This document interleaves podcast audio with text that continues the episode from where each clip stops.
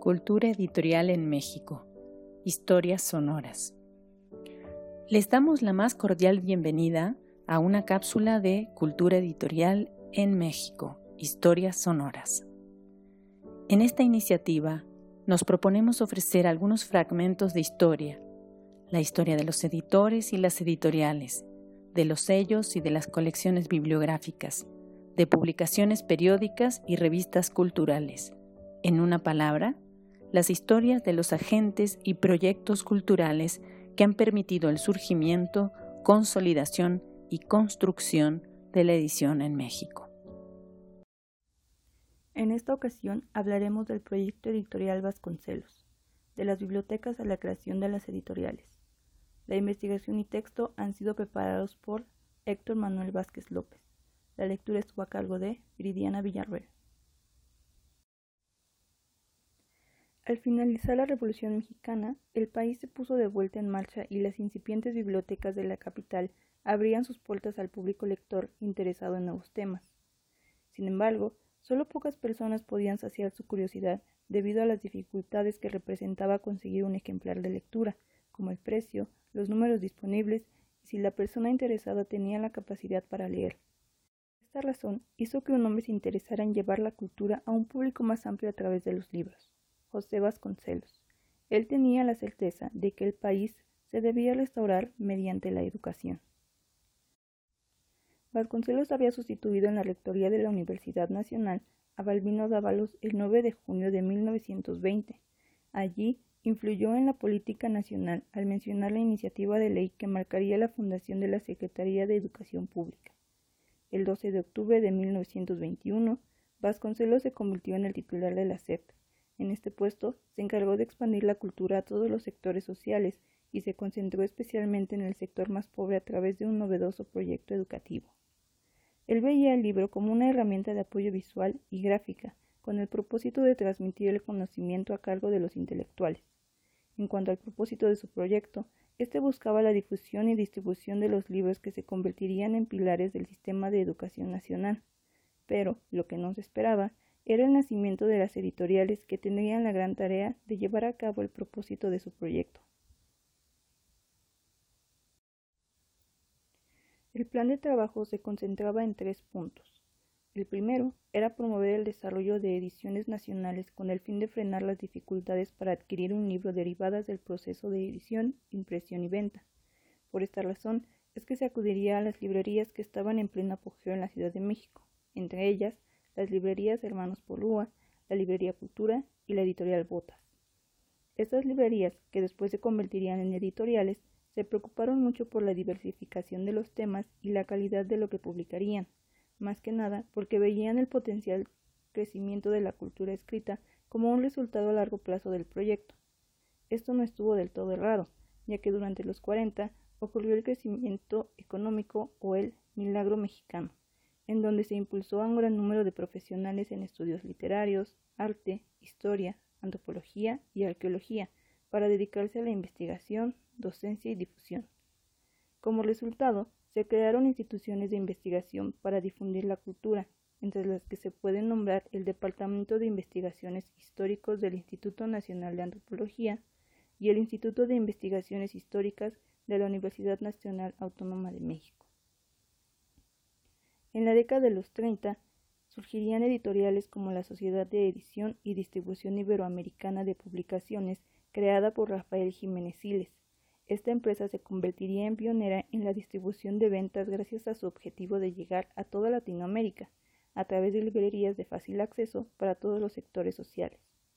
La sociedad fue capaz de crear una librería de cristal en donde el lector podía hojear los libros de forma libre sin necesidad de comprarlos lo que deja a la vista el cumplimiento de su propósito, pues de esta forma se divulgaba el conocimiento sin necesidad de comprar el libro. Otras editoriales apuntaban a un público más diverso gracias a la diversidad de temas que publicaban, como el caso de la editorial Diana, cuyo objetivo era la edición, producción y comercialización de libros técnicos y de divulgación internacional. La editorial abrió bibliotecas en México, Venezuela, Colombia, Chile, Argentina, Uruguay, España, y publicó libros de literatura, historia y ciencias sociales, lo que amplió aún más el cumplimiento de su objetivo. Las editoriales fueron mejorando sus técnicas de impresión, tipografía y portadas para adaptarse al público al que cada libro iba dirigido. Por ejemplo, para los universitarios, la portada llegaba a ser atractiva sin necesidad de opacar el tema. Para el público general, publicaban historietas o libros infantiles con portadas mucho más llamativas para atraer la atención del lector. El segundo punto del plan de trabajo de Vasconcelos era hacer contratos con editoriales españolas para rebajar el precio de los libros y la apertura de bibliotecas para mejorar la difusión cultural. Entre las opciones, también se pensaba en traer editores españoles exiliados a México para mejorar la producción editorial, diversificar los materiales a publicar y ampliar el catálogo de libros en México. Los exiliados comenzaron a llegar entre 1938 y 1942. Gracias a su conocimiento en la actividad editorial, su integración al mercado laboral fue rápida. Algunos obreros y técnicos desempeñaron su trabajo en el área de impresión y composición o colección tipográfica. Instituciones como la Universidad Nacional Autónoma de México y el Instituto Politécnico Nacional les abrieron sus puertas y editoriales como el Fondo de Cultura Económica y algunas otras editoriales en ascenso hicieron lo mismo. La producción editorial española de 1939 a 1950 estuvo compuesta por 2.250 libros en todas las áreas de conocimiento gracias a la actualización en las técnicas de impresión y la composición tipográfica. Entre las editoriales beneficiadas se encontraba la editorial Seneca, encabezada por Enrique Rioja. En ella se publicaron cinco colecciones que mencionamos a continuación. Laberinto, compuesta por obras clásicas de literatura y poemas, entre las que se puede mencionar El Quijote y las obras completas de San Juan de la Cruz. Esto llevó las obras al público que las desconocía. Árbol, se enfocaba en obras de poesía narrativa y filosofía, enfocadas en los estudiantes del área de humanidades. Lucero, que abordaba temas diversos sobre cuestiones contemporáneas y estudios históricos. En esta colección se podía encontrar problemas actuales en el ámbito económico, político y social. Además, servía a los estudiantes de historia por la gran variedad de estudios históricos hallados en su contenido. Estela, una colección destinada a temas científicos como psicología, biología y física. Esta tenía como público a los universitarios por la complejidad de algunos temas abordados. Clavo ardiendo. Contaba con obras enfocadas al pensamiento occidental. Esta colección ayudaba más al público a comprender los hechos que ocurrían en el mundo y comparaba el pensamiento internacional con el mexicano. La editorial Seneca ayudó a los editores españoles a publicar títulos en donde se encontraban sus propios ideales. Algunos incluso llegaban a coincidir con algunos aspectos de la cultura mexicana. Gracias a la relación entre intelectuales mexicanos con los españoles, se creó la Casa de España el 1 de julio de 1938, un antecedente para el futuro Colegio de México.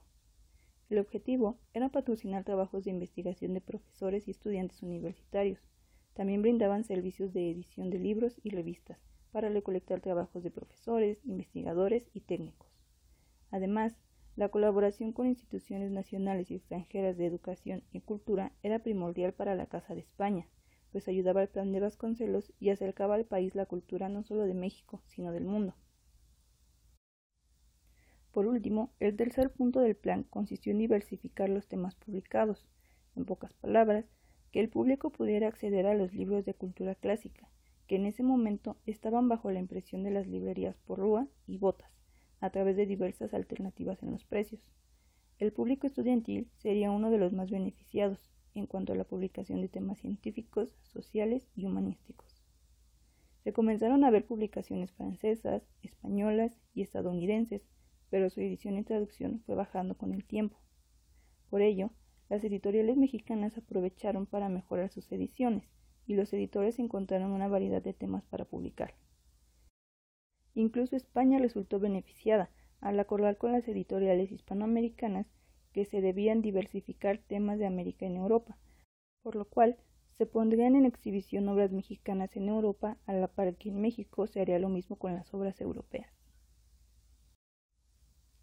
Vasconcelos inició su proyecto con una tanda de libros de autores clásicos, todo bajo la dirección del secretario de Educación Julio Torre.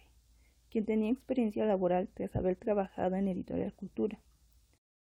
Así, el público podría disfrutar de este conocimiento con una buena traducción, lo que aumentaría el nivel educacional y cultural de la sociedad. Además, ayudaría a sentar las bases para los proyectos editoriales de la universidad y de editoriales privadas. La colección publicada estuvo compuesta por autores clásicos como Homero, Platón, Sócrates, Dante y Shakespeare. La producción de cada copia era de 94 centavos y la venta al público era de un peso. Incluso se regalaron algunos ejemplares a escuelas e instituciones. Sin embargo, el proyecto llegó a ser atacado por la prensa y por políticos que pensaban que los recursos debían enfocarse en alfabetización e integración a la sociedad.